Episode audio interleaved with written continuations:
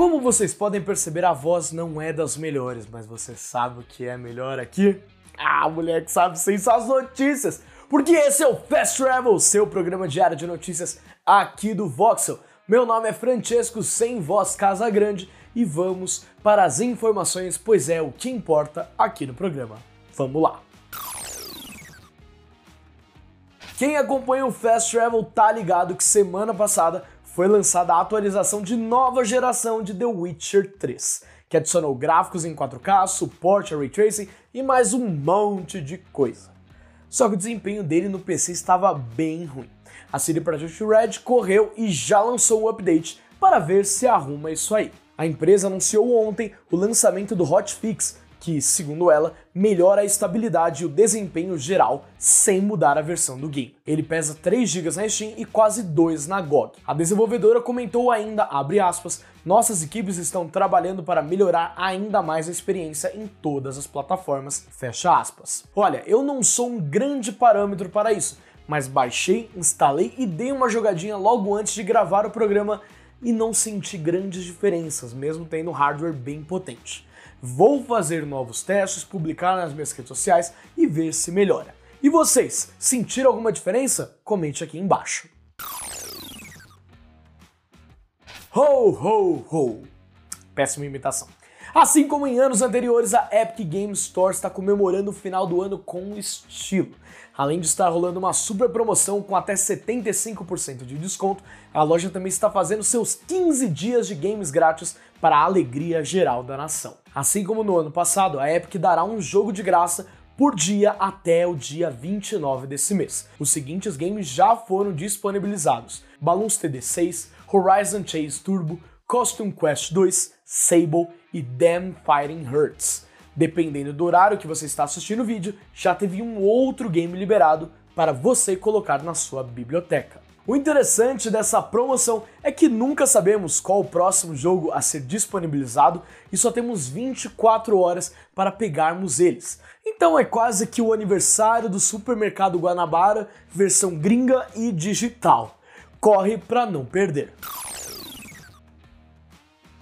A gente já sabe que Pedro Pascal vai interpretar Joel na série de The Last of Us, que vai estrear em menos de um mês. Mas e se eu te contasse que Jens Ackles quase roubou esse papel?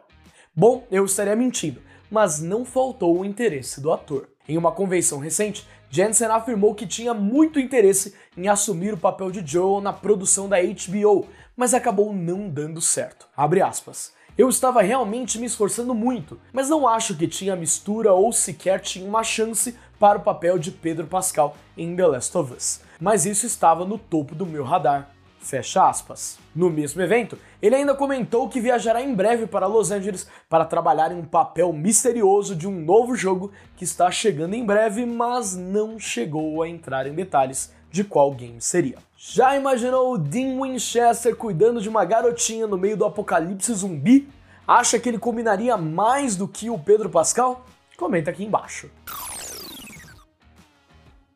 Você é fã de Hideo Kojima? Então tenho boas notícias. O famoso diretor japonês afirmou que em 2023 saberemos novidades sobre um novo game e ele não estava falando de Death Stranding 2. Em um vídeo postado no canal da Kojima Productions, Hideo afirma que, além da sequência de seu jogo protagonizado por Norman Reedus, a desenvolvedora está trabalhando em um outro projeto misterioso que ainda não foi anunciado. Pode ser que o game seja o tão comentado Overdose, um título de terror que teve até gameplay vazado tempos atrás e meio que caiu no esquecimento após o The Game Awards. Ano que vem promete grandes coisas, então não tem como não ficar empolgado. E quando se trata de Hideo Kojima, nunca dá para saber o que esperar, tornando tudo muito mais divertido.